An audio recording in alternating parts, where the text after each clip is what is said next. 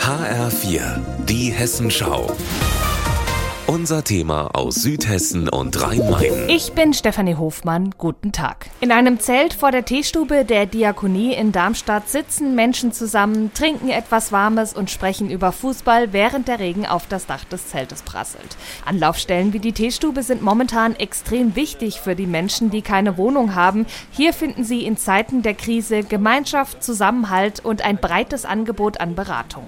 Nicole Fröhlich aus dem Bereich Wohnungsnothilfe der Diakonie hat den den Eindruck, dass mehr und mehr Menschen in die Teestube kommen, teilweise bis zu 100 an einem Tag. Die Teestube ist eine ganz offene Einrichtung für Menschen, die keine Wohnung haben. Aufwärmen, duschen, Wäsche waschen, Tee trinken, Beratung in Anspruch nehmen. Und da geht es schon auch um viele Fragestellungen rund um Existenzsicherung.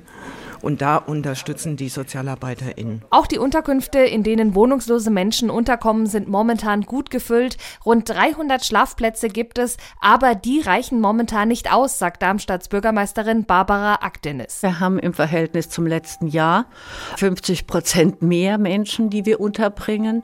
Und das ist natürlich eine Entwicklung, die wir auch mit Sorge betrachten.